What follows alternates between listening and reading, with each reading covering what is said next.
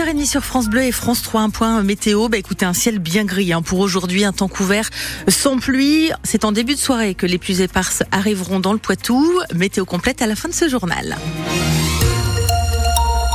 L'actualité avec vous, Théo Cobel. Mobilisation partout dans le Poitou contre les fermetures de classes. Ah plus d'une centaine sont menacées chez nous à la rentrée prochaine. À près d'une cinquantaine du côté de la Vienne, 70 dans les Deux-Sèvres. Les futures cartes scolaires qui sont encore en cours de finalisation. Mais en attendant, parents d'élèves, enseignants, élus se mobilisent des actions programmées dans de nombreuses communes ce matin dans le Poitou. Ah, bonjour Loïc Michaud.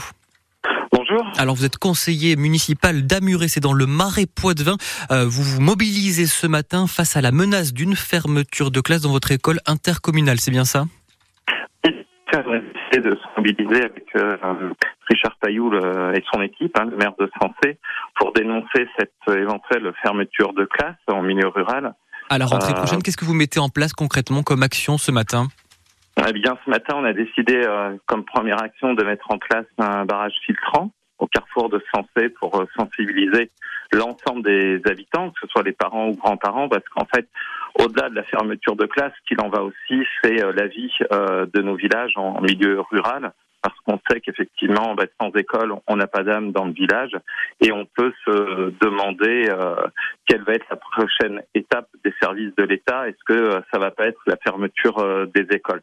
Voilà, on a déjà fait une pétition qui a rassemblé près de 9000 signatures et on voit que ce sujet euh, sensibilise et concerne beaucoup de monde. Euh, sur nos communes. Et Marc, effectivement, dans chaque commune. Il y, a, il y, a, un comité technique euh, spécial dans le département qui est prévu ce soir à 18h dans, dans les Deux-Sèvres. Est-ce qu'on a encore espoir de faire reculer le rectorat?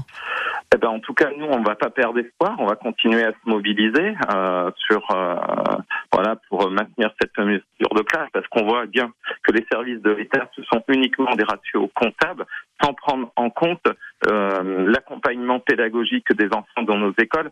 D'autant plus quand on sait que euh, les bases euh, acquises en école élémentaire sont plus que nécessaires, notamment pour les enfants en difficulté.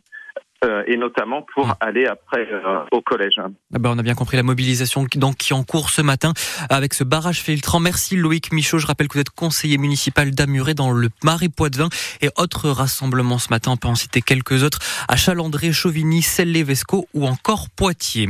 C'est un vote historique. La France vote l'inscription de l'IVG dans sa constitution. Ce lundi, le Parlement qui se réunit en congrès à Versailles cet après-midi.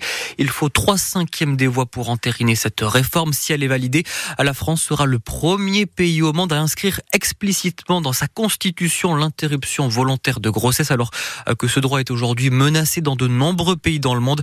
Et pour en parler euh, justement, nous recevrons Stéphanie Biro, sage-femme à Poitiers, la première à avoir pratiqué l'IVG dans le département.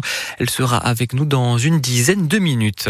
Théo, les fortes pluies du week-end ont fait quelques dégâts. Oui, route toujours fermée ce matin, par exemple entre la Roche-Posée et Lésigny, un glissement de terrain samedi sur cette route départementale. 5 des foyers ont été privés d'électricité plusieurs heures. À Toire, 4 euh, foyers ont dû être relogés. C'est suite là à l'effondrement partiel d'un bâtiment dans le centre-ville. Inquiétude pour les immeubles voisins. Les abords de la zone sont interdits d'accès. Clap de fin pour le 60e salon de l'agriculture. Il a fermé ses portes hier soir à Paris après une édition sous haute tension en pleine crise du monde agricole. Il a réuni un peu plus de 600 000 visiteurs. Les syndicats agricoles, eux, ne comptent pas s'arrêter arrêter là et promettent de nouvelles actions sur le terrain. Ils se mobilisent, eux, ce lundi. Les taxis organisent des actions un peu partout. En France, ils réclament une renégociation de la convention, les liens avec la caisse primaire d'assurance maladie fixant leurs conditions de rémunération. Des opérations escargots sont prévues notamment à Paris, Toulouse ou encore Bordeaux. Les joueurs du FC Venise Verte prennent l'eau. Oui, ce n'est pas qu'une image de leurs résultats sportifs. Non, non, ils prennent littéralement l'eau. Euh, le terrain de ce club des Deux-Sèvres qui regroupe notamment les communes de Coulon, Magny ou encore Vano est inondé. Ça arrive tous les hivers, mais c'est de pire en pire. Joueurs et responsables espèrent un nouveau terrain synthétique construit un peu plus en hauteur pour arrêter de chausser les bottes à la place des crampons. Anne Porcher est coprésidente du FC Venise Verte et elle justifie cette demande. On a 17 équipes sur le club qui ont tous en moyenne deux entraînements pardon, par semaine plus un match. Et en ce moment, euh, quand on arrive à faire un entraînement par catégorie, bah, c'est bien quoi. Donc il y a un peu de monde à répartir sur une salle omnisport et un terrain stabilisé. Donc vous pouvez imaginer que sur un demi-terrain synthétique, sur 5 jours dans la semaine, bah, c'est plus possible quoi. C'est un casse-tête pour tout le monde, aussi bien pour les bénévoles qui gèrent tous les entraînements. Je pense qu'ils doivent y passer au moins deux heures par semaine pour réorganiser chaque semaine qui peut s'entraîner où. Et puis c'est aussi un casse-tête pour les matchs parce que du coup on peut pas recevoir, donc on décale. Alors après on a hum, les autres clubs qui nous reçoivent. Les matchs qui devaient se faire à domicile se font à l'extérieur. Mais au bout d'un moment dans la saison, il faudrait bien qu'on puisse jouer chez nous quoi.